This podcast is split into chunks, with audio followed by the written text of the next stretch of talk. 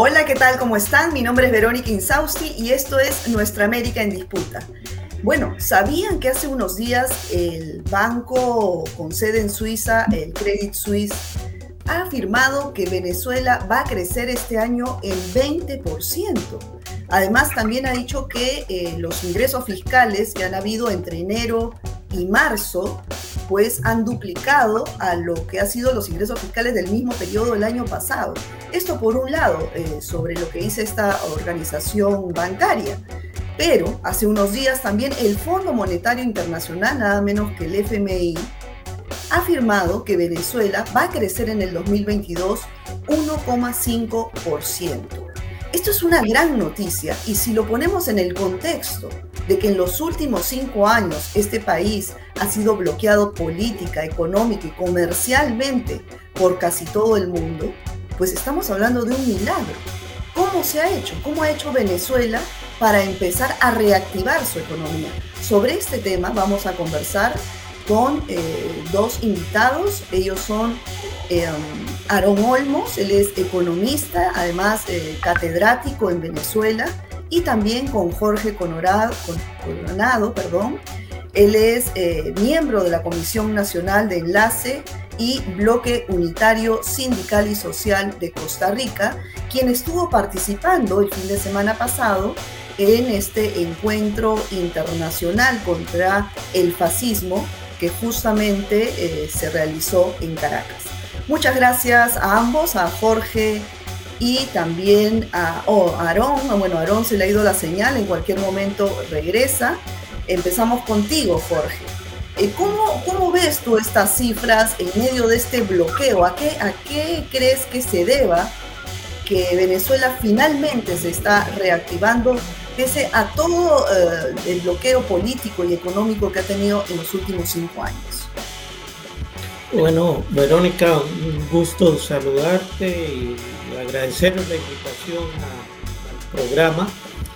Eh, uno lo que empieza a visualizar sobre Venezuela es que a pesar del terrible bloqueo impuesto de Estados Unidos a su actividad económica, petrolera, financiera, la que ha sido un bloqueo muy duro, y a proceso también de rectificaciones de la política interna eh, económica venezolana, a, a, bajar también la tensión, porque no podemos ver esta, este cambio de la situación económica sin correlacionarnos con los cambios que están presentándose en el ámbito político interno, no solo eh, externo y hay que decir que efectivamente que se hayan logrado acuerdos políticos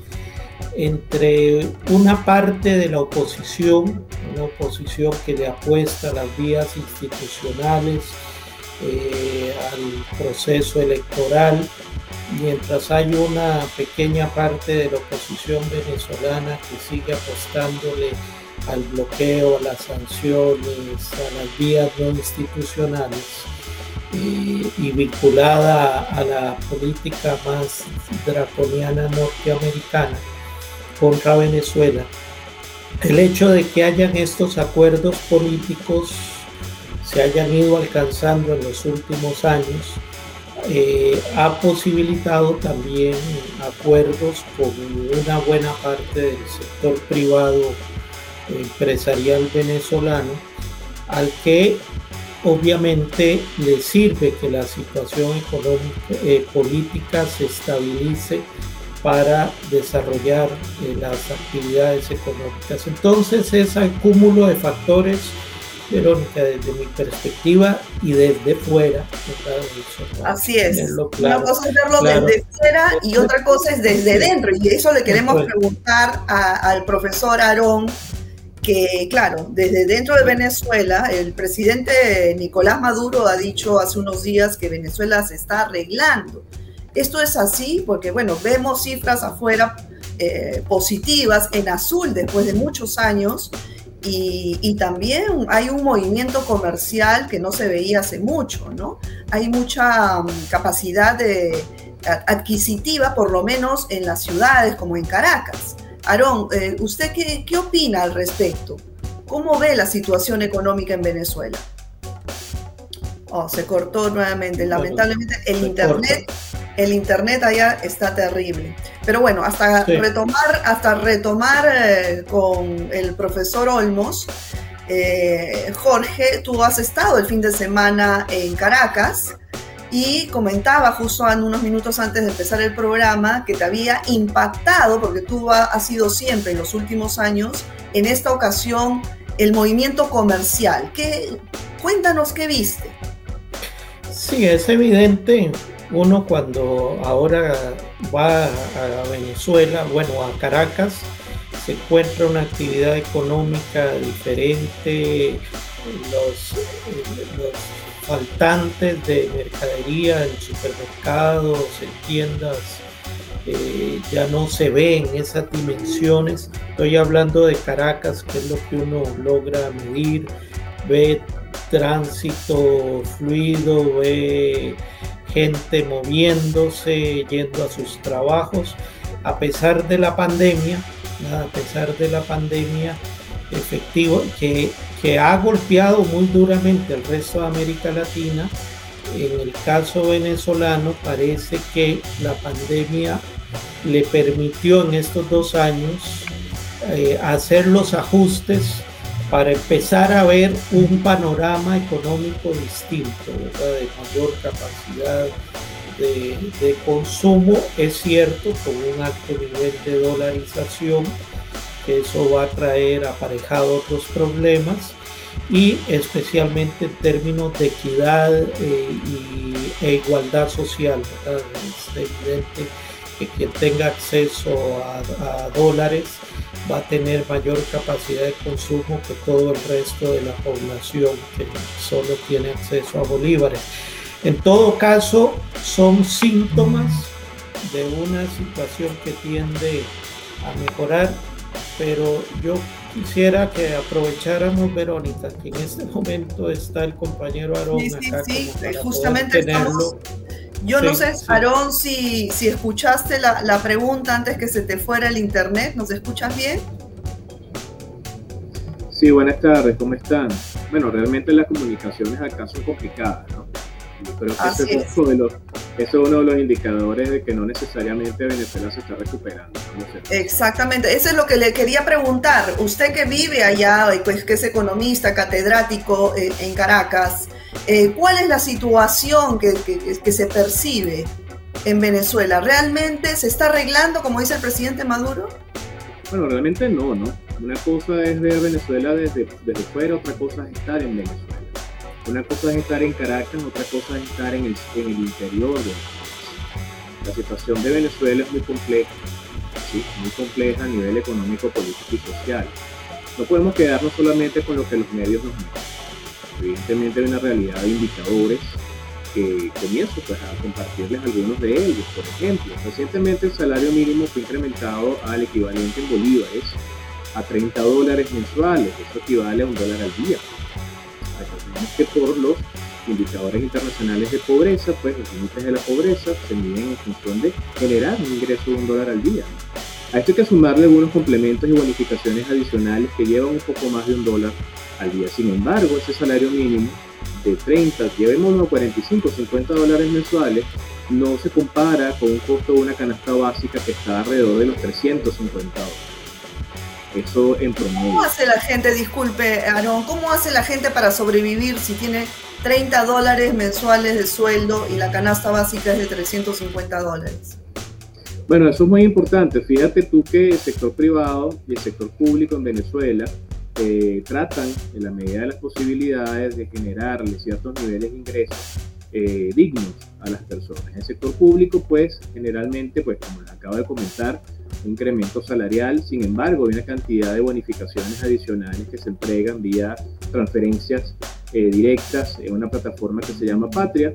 Hay que sumarle a eso una cantidad de alimentos que cada 15 días en promedio se le hace llegar a más o menos 7 millones de familias venezolanas a través de una eh, estructura denominada CLAP, Comité de, Comité Locales de Alimentación, eh, que puede llegar entre 15 días o de repente puede pasar meses a los hogares venezolanos y generalmente están pensados para complementar esa parte de los eh, insumos que no necesariamente se pueden conseguir, dado pues el tema del incremento de los precios. ¿no? Venezuela sigue siendo el país con mayor inflación del planeta en los actuales momentos. ¿no? Salimos técnicamente de la hiperinflación, pero bueno, por esos datos que tú bien comentabas al inicio, Verónica, del Fondo Monetario Internacional, que contrasta mucho con las perspectivas a nivel de expectativas de Credit Suisse, por un lado nos dicen algunos que quieren y desean que la economía crezca en un 20%, pero por otro lado el Fondo Monetario nos dice que quizás 1.5% eh, eh, de crecimiento ¿no? para, para, para, este año y el año pasado sigue siendo un PIB declinante negativo y el anterior también. Banco Central de Venezuela tiene desde el año 2014 que no publica el PIB en términos formales entonces tenemos una ausencia, una opacidad con información estadística macroeconómica, que inclusive para los propios economistas, personas que trabajamos estos temas, se hace muy difícil poder tener eh, un elemento que te ayude a validar eh, cómo va la situación económica. Sin embargo, se ve y se mide en la calle se mide en los servicios. El PIB venezolano se convierte en el principal indicador de la eficiencia o no de la política económica y de 2014 a la fecha hemos tenido eh, ausencia de coordinación macroeconómica en política fiscal, monetaria, cambiaria y comercial, si bien el Ejecutivo Nacional desde agosto del año 2021 está aplicando una política de intervención cambiaria que ha sido eficiente para controlar el incremento del tipo de cambio, vale decir, hoy por hoy, para comprar dólares en el mercado formal en Venezuela, se encuentra en precio entre 4 a 5 bolívares, en la banda de precios en la cual se encuentra esto. Sin embargo, la economía sigue ampliamente dolarizada de facto y más que dolarizada es una economía multimoneda, porque si el venezolano se encuentra en los estados occidentales del país, vale decir eh, Táchira, Trujillo, eh, Mérida y Zulia, quizás tiene más sentido operar con el peso colombiano por la cercanía con frontera y la actualidad y la realidad económica de intercambio histórico que existe ahí. Pero si estamos en los estados del sur, nuestros estados mineros, quizás tiene más sentido hacer operaciones directamente en oro, ¿sí? ni siquiera en moneda oro, real brasilero por la cercanía con Brasil, dólares y en última instancia el bolívar. Si estamos en el centro del país, quizás las operaciones serían más en dólares, euros y luego bolívares. Si estamos en las costas de nuestro país, en las islas, más en, eh, más en euros y en dólares y luego en bolívares. Y hay una situación muy interesante en esta distorsión monetaria eh, creciente que seguimos teniendo en Venezuela, que es el uso activo de criptoactivos, de criptomonedas, que en Venezuela eh, por informes de empresas de análisis económico orientado al tema cripto, que en los actuales momentos ocupa la posición número 10 de 154 países en el índice de adopción de criptomonedas. Esto simplemente es un indicador de la ausencia de confianza en el signo monetario y evidentemente el, el, abrazar una moneda distinta que no dependa de la política económica.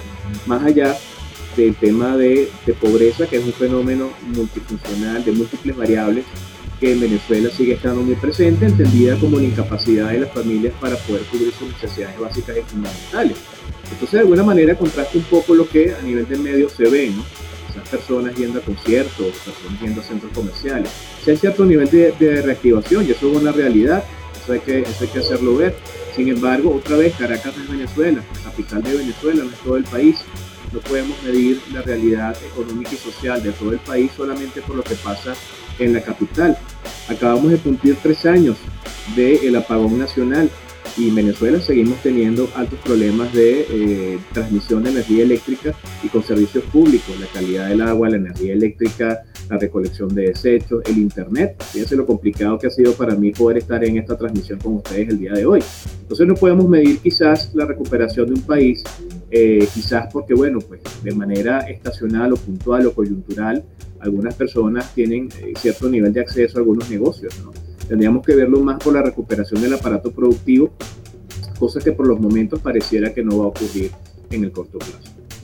Ahora, em, muy, muy, muy detallado, profesor Olmos, lo que nos acaba de, mencionar, eh, pero todo esta, mm, eh, lo, que tú has percibido, Jorge, eh, hace unos días en Caracas, todo este movimiento comercial, eh, quizás se deba pues a estos 5 o 6 millones de venezolanos que han migrado y que mandan remesas a sus familiares.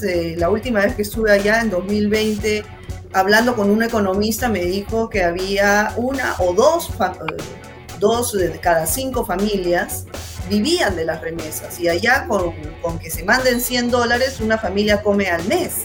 Entonces, eh, quizá pueda hacer eso, Jorge, ¿cómo lo analizas? Mira, yo, digamos, relativizaría un poco en términos de plantear que efectivamente no es que la situación en Venezuela en términos económicos se haya solucionado, sí hay efectivamente ese nivel de reactivación, y de mejora eh, de, capacidad de consumo, pero efectivamente uno y conversando también con distintos profesionales eh, te van diciendo cómo se va recuperando poco a poco el aparato productivo nacional. Por ejemplo, me daban el dato de cómo los CLAP, que es esa ayuda alimentaria, ya hoy el 70% de los CLAP que antes se importaba completamente, hoy hay producción nacional, producción alimentaria, eh, que va marcando efectivamente eh, que eso eh, irradia al conjunto de la sociedad. Sí es cierto que el gran dilema y, además con las remesas convirtiéndose en un factor eh, fundamental ya en Centroamérica, lo vivimos en El Salvador, en Honduras, en Nicaragua, donde las economías dependen fuertemente de las remesas migratorias. Eso va provocando también distorsiones del ámbito social, que es el gran desafío para Venezuela porque hace incrementar la desigualdad, va haciendo que esos nichos de sectores que pueden mejorar un poquito su consumo cotidiano, otros sectores que no tienen ese acceso no lo, no lo puedan hacer. Eh, es cierto que no hay una, no podemos hoy decir ya Venezuela dio el salto, pero diversos indicadores eh, y cifras que se están planteando en términos de producción nacional, en términos de ingresos eh, positivos, van haciendo que lo que veíamos hace tres o cuatro años, que fue el cierre casi absoluto de la economía venezolana, eh, hoy, digamos, ya el último dato interanual de inflación en Venezuela es de dos dígitos, no de un de cuatro cifras, como venía haciendo en los últimos años. Incluso en este último trimestre, por ejemplo, Venezuela proyecta o tiene una inflación eh, un poquito menor a la misma inflación de Costa Rica, que es mi país. Así que, a ver, este, son cosas que después de lo que ha pasado Venezuela, eh, uno no puede dejar de, eh, plantearlas como datos positivos. Es cierto que para quien vive en la cotidianidad, eh, las, las, cosas siguen siendo muy difíciles, ¿verdad? Porque el bloqueo se mantiene, las restricciones se mantienen eh, la capacidad de producción petrolera eh, sigue siendo limitada, la proyección es alcanzar los 2 millones a final de año de, barriles diarios de producción, eso no, no está claramente, es una proyección establecido y la economía venezolana sigue dependiendo de la renta petrolera, ¿verdad? eso es obvio, a pesar de los esfuerzos que se vienen haciendo eh, por diversificar ese aparato productivo. Así que uno lo que puede decir es que hay esos niveles de, reactivación eh, que uno debe saludar, que hace un poquito mejor la vida cotidiana de las personas. Eso también hay que rescatarlo, pero que las dificultades siguen existiendo, ¿verdad? Siguen existiendo y los desafíos siguen estando ahí presentes para poder decir, ya ah, estamos en una línea ascendente de, arreglar la situación Ahora, eh, no, definitivamente los venezolanos se las han agenciado todos estos años, este, son héroes anónimos para poder haber sobrevivido a toda esta situación, ¿no? Pero, eh, Yaron, esta pregunta va para usted. Em, en este momento, pues, ¿no? Luego de la, de la invasión en Ucrania, el, petróleo pues se ha multiplicado en el precio. ¿Cómo Venezuela podría aprovechar más esta situación? ¿no? Eh, sabemos pues que PDVSA está prácticamente en ruinas, pero ¿hay alguna, alguna negociación en camino del gobierno con, con empresas privadas? Creo, tengo entendido que con Rusia se, se explota algo, pero bueno, eh, a Estados Unidos también ahora está, digamos, eh, habiendo un acercamiento desde la Casa Blanca, esto es positivo. ¿Cómo, cómo ve usted la situación acá? Sí, fíjate, Verónica, realmente no te entendí muy bien la pregunta, ¿no? Se te escuchó todo entrecortado acá, ¿no? O sea, quizás algo de lo que eh, eh, Jorge comentó, no sé si está vinculado con tu pregunta, pero mira, paso a comentarte algunas cosas, ¿no? Em, Venezuela antes de las sanciones del gobierno estadounidense, ya venía con un comportamiento declinante del PIB. Es importante hacer ver y destacar que no necesariamente se estaba gestionando bien la economía venezolana antes de eh, la cantidad de sanciones que se comenzaron a imponer, ¿no? 2015, 2016, 2017 en adelante.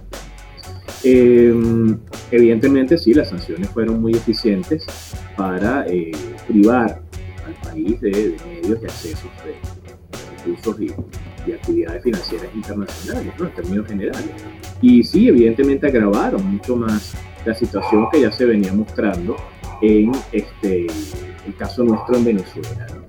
Eh, los indicadores nuestros nos hablan, Por ejemplo, cuando vemos a nivel de Banco Central, si yo les mencionaba anteriormente la intervención cambiaria que ha sido eficiente, un costo muy elevado, más de 1.500 millones de dólares para tratar de contener el tipo de cambio, pero también tenemos unos temas de encaje legal bastante complejos. Pasamos un encaje legal del 95%, que limitaba grandemente la capacidad del sistema financiero en Venezuela para poder otorgar créditos, a un 85% y luego ahora a un 73%, que sigue siendo extremadamente alto. Se está tratando de incentivar el uso del bolívar, que es nuestra moneda de curso legal, por el 318 constitucional y por la ley del Banco Central de Venezuela. Y se está tratando de desdolarizar de alguna manera la economía, eh, castigando el uso de medios alternativos de pago distintos al bolívar o distintos al peso. Evidentemente la mejor forma de tú hacer que tu propia economía vuelva a confiar en tu moneda es incrementando la capacidad productiva aumentando la oferta agregada, incrementando la demanda agregada, haciendo que el consumo interno de los hogares se incremente, elevando el valor interno de esa moneda por la vía de la producción. Sin embargo, otra vez, como lo, comentaba en la, intervención pasada, eh, pareciera pues que dentro de lo que es el panorama del conjunto de políticas que hasta ahora se quieren implementar en el país, no estamos viendo necesariamente la activación junto con el sector productivo nacional, vale decir, los empresarios en Venezuela, que si bien se han tenido una gran cantidad de elementos de conversación y buscas de acuerdos, búsqueda de acuerdos para tratar en lo posible de incrementar la actividad vía sector empresarial venezolano, no necesariamente esto se ha logrado. Hemos visto quizás el retorno o la devolución, luego de haber sido expropiado de algunos bienes, centros comerciales, algunos actos, terrenos, porque bueno, pues se demostró la incapacidad del Ejecutivo Nacional de gestionar o llevar estos activos en, buen camino, ¿no? se le está devolviendo a los que de alguna manera así estén todavía interesados, pues recibir estos activos y ponerlos entonces a funcionar. Evidentemente pareciera que hay un, recule o, un, cambio en la visión de cómo se tienen que hacer las cosas y eso evidentemente tiene que verse de manera positiva. Sin embargo, hay mucho que hacer todavía. Y para levantar el poder intrínseco del Bolívar y poderle dar confianza a la moneda, este, evidentemente, bueno, no necesariamente se, se va a lograr eh, tratando a la fuerza de cambiar una situación sobrevenida de una demanda orgánica de divisas que para muchos fue en parte la tabla de salvación de la gran hiperinflación que llegamos a vivir en Venezuela. 4.500%, 3.000%. Eh, la pregunta que, inicial que te había hecho eh, era respecto al tema del petróleo, ¿no? El precio del petróleo ahora nuevamente eh, está por encima de los 100 dólares, ¿no? Venezuela es el que más eh, petróleo tiene, pero bueno, lamentablemente con la situación de PDVSA, pues no produce la cantidad de barriles que se producían hace 10 años. Entonces, eh, ¿cuál es la alternativa acá? ¿Qué está negociando el gobierno eh, con, Rusia, con China? ¿Hay un acercamiento con la Casa Blanca? ¿Por dónde está yendo la cosa para que se reactive la economía a partir bueno, de la única producción que tiene Venezuela históricamente, que es el petróleo?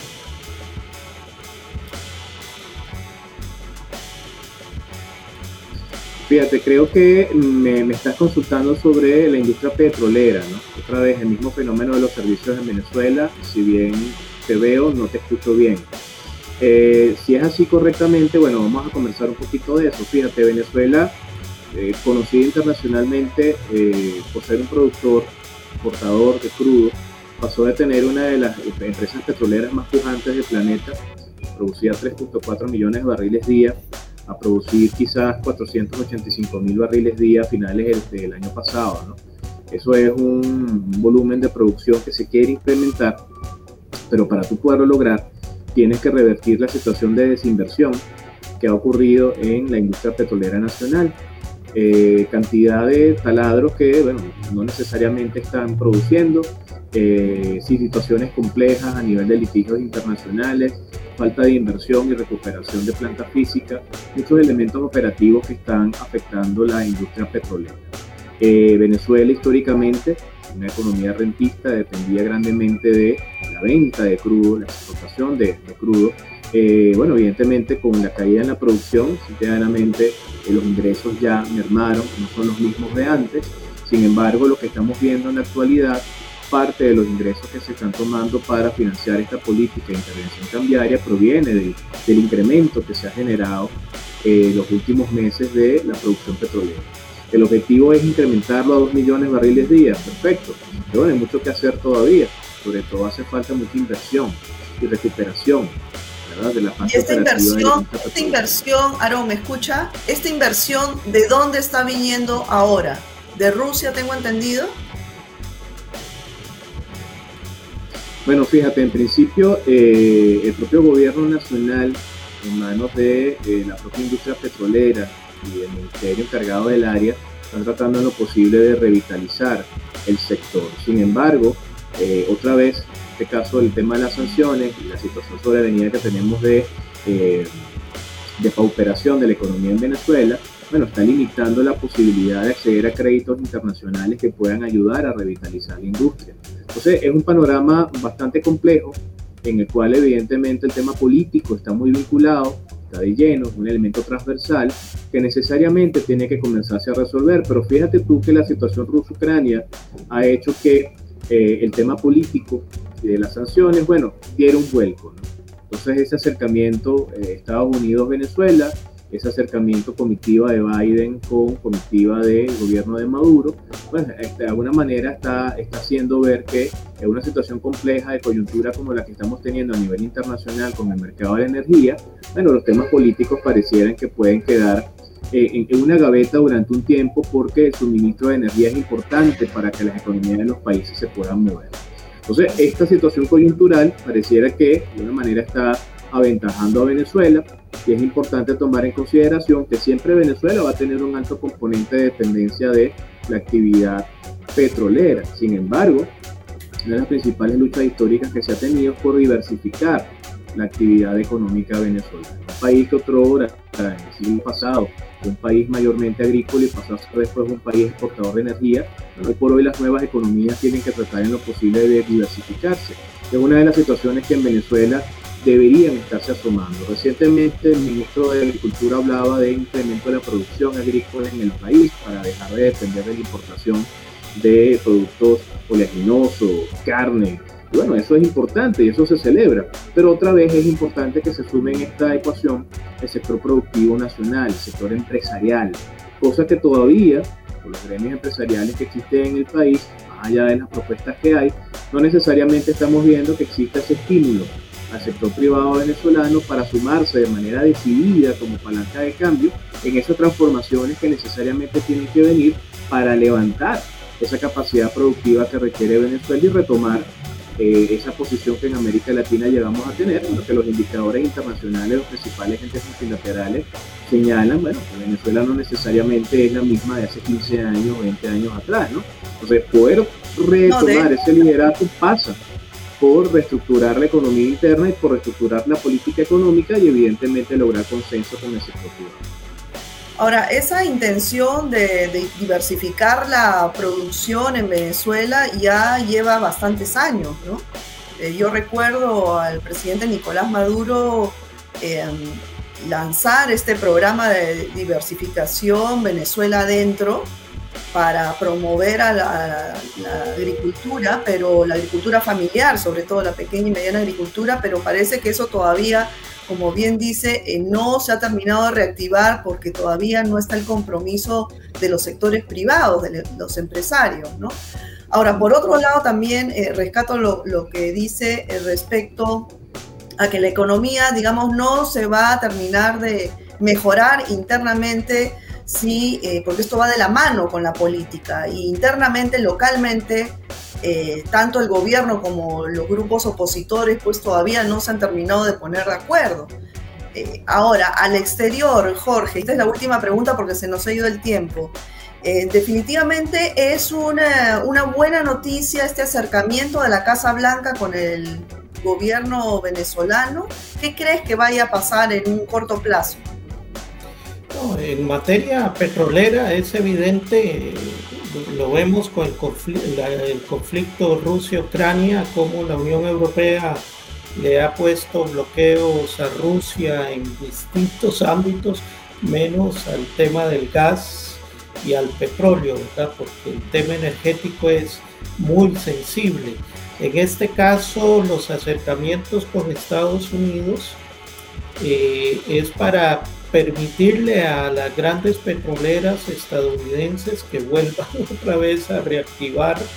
Y recordemos que ya hace dos años se vienen abriendo algunas grietas en este bloqueo y en estas sanciones con varias de esas petroleras. Yo creo que, eh, el bloqueo y las sanciones han obligado a Venezuela y a las fuerzas económicas y políticas y sociales a tener que, que, plantearse esa discusión histórica sobre la dependencia exclusiva de la renta petrolera del económico venezolano y abrir un nivel mayor de diversificación obligado por de sobrevivencia, ¿verdad? Este, no solo por una postura eh, teórica, sino por un asunto de sobrevivencia que ha ido haciendo que efectivamente esa diversificación empiece a colocarse y que los sectores privados también empiecen a, a desarrollarla en Venezuela. Falta mucho, es cierto, falta mucho por desarrollar, yo creo que el incremento de la producción petrolera, el ingreso de más capacidad de, divisas, va a permitir ir eh, fortaleciendo estos síntomas de mejora que hoy muestra eh, Venezuela y que efectivamente tienen que universalizarse. Eh, es el desafío. Este programa podríamos tildarlo como el programa de los grandes desafíos para Venezuela para profundizar lo que hoy empiezan a verse como síntomas, tanto de modificación de, su estructura productiva, de garantizar que la mejora económica cubra al conjunto de la sociedad venezolana y no solo a ciertos sectores y que la capacidad de consumo no sea solo en consumo de bienes suntuarios, sino en consumo de bienes esenciales. Eh, hay que arreglar porque hay una infraestructura muy, muy golpeada, una infraestructura productiva, una infraestructura estatal que debe mejorarse y creo que los distintos actores políticos y sociales que están o que forman parte del proceso bolivariano hoy están comprometidos en desarrollar eso. Y uno de los factores esenciales es el combate durísimo a la corrupción estimulada desde lo público, desde lo privado, que es un lastre es un lastre que en muchos casos ha impedido mejorar las condiciones de vida de la sociedad venezolana. Para mí esos son todos una cantidad de desafíos que trae por delante este proceso, pero que me hace ver con nivel de, de cierto optimismo el que se empieza a transitar por una senda más positiva y que ojalá el conjunto de América Latina acompañe este esfuerzo, no siga sumándose al aislamiento, a las sanciones eh, como vía para resolver las diferencias. bueno, de hecho ya este, Perú ha, retomado relaciones eh, diplomáticas con Venezuela, ya también lo anunció el presidente Fernández de Argentina, Lazo parece que va en la misma línea, entonces también ya se empiezan a, reordenar las relaciones internacionales y como bien dice Jorge, hay múltiples, miles de retos, pero hay una luz al final del túnel, ¿no? Eso es lo importante. Exacto. Bueno, bueno, eh, muchísimas gracias eh, Jorge, Aarón, se nos ha ido el tiempo lamentablemente, este tema pues se tiene para muchos programas más, eh, podríamos estar acá horas conversando y viendo, pero seguramente lo vamos a retomar eh, en cualquier momento este tema eh, con usted, Aarón, Jorge, así que muy amable por participar en nuestra América en Disputa. Muchas gracias, Mónica. Muchísimas gracias por la, por la invitación, por el espacio, la oportunidad y, bueno, pues espero que lo conversado sea eh, de provecho y, esclarezca un poco más la situación que vivía acá en Venezuela. Por supuesto. Bueno, bueno amigos, esto ha sido todo por hoy. Nos vemos en una próxima emisión el jueves próximo. Nuestra América en Disputa. Los esperamos. Cuídense mucho. Chao.